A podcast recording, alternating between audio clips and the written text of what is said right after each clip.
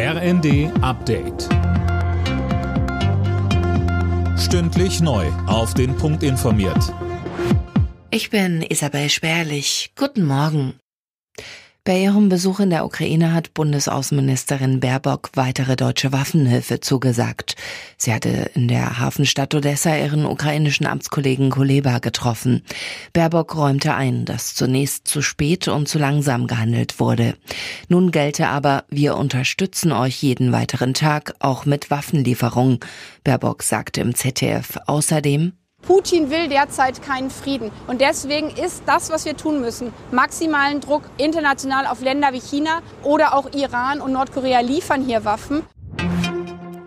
Zwischen Israel und der Terrororganisation Hamas gibt es offenbar Fortschritte für eine weitere Waffenruhe im Gazastreifen und die Freilassung von Geiseln.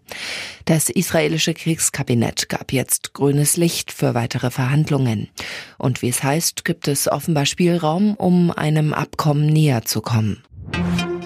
Donald Trump hatte auch die Vorwahl der Republikaner in South Carolina gewonnen. Das berichten mehrere US-Sender. Der Ex-Präsident besiegte seine letzte Rivalin Nikki Haley ausgerechnet in ihrem Heimatbundesstaat. Es ist der vierte Erfolg für Trump. Haley will aber weiter im Rennen bleiben. Der Dokumentarfilm The Homie hat bei der Berlinale den Goldenen Bären abgeräumt.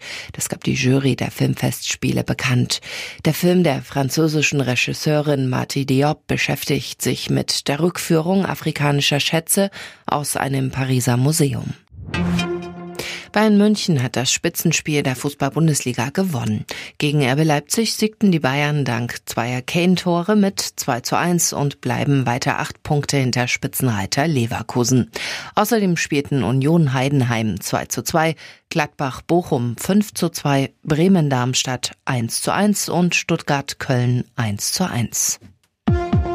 Alle Nachrichten auf rnd.de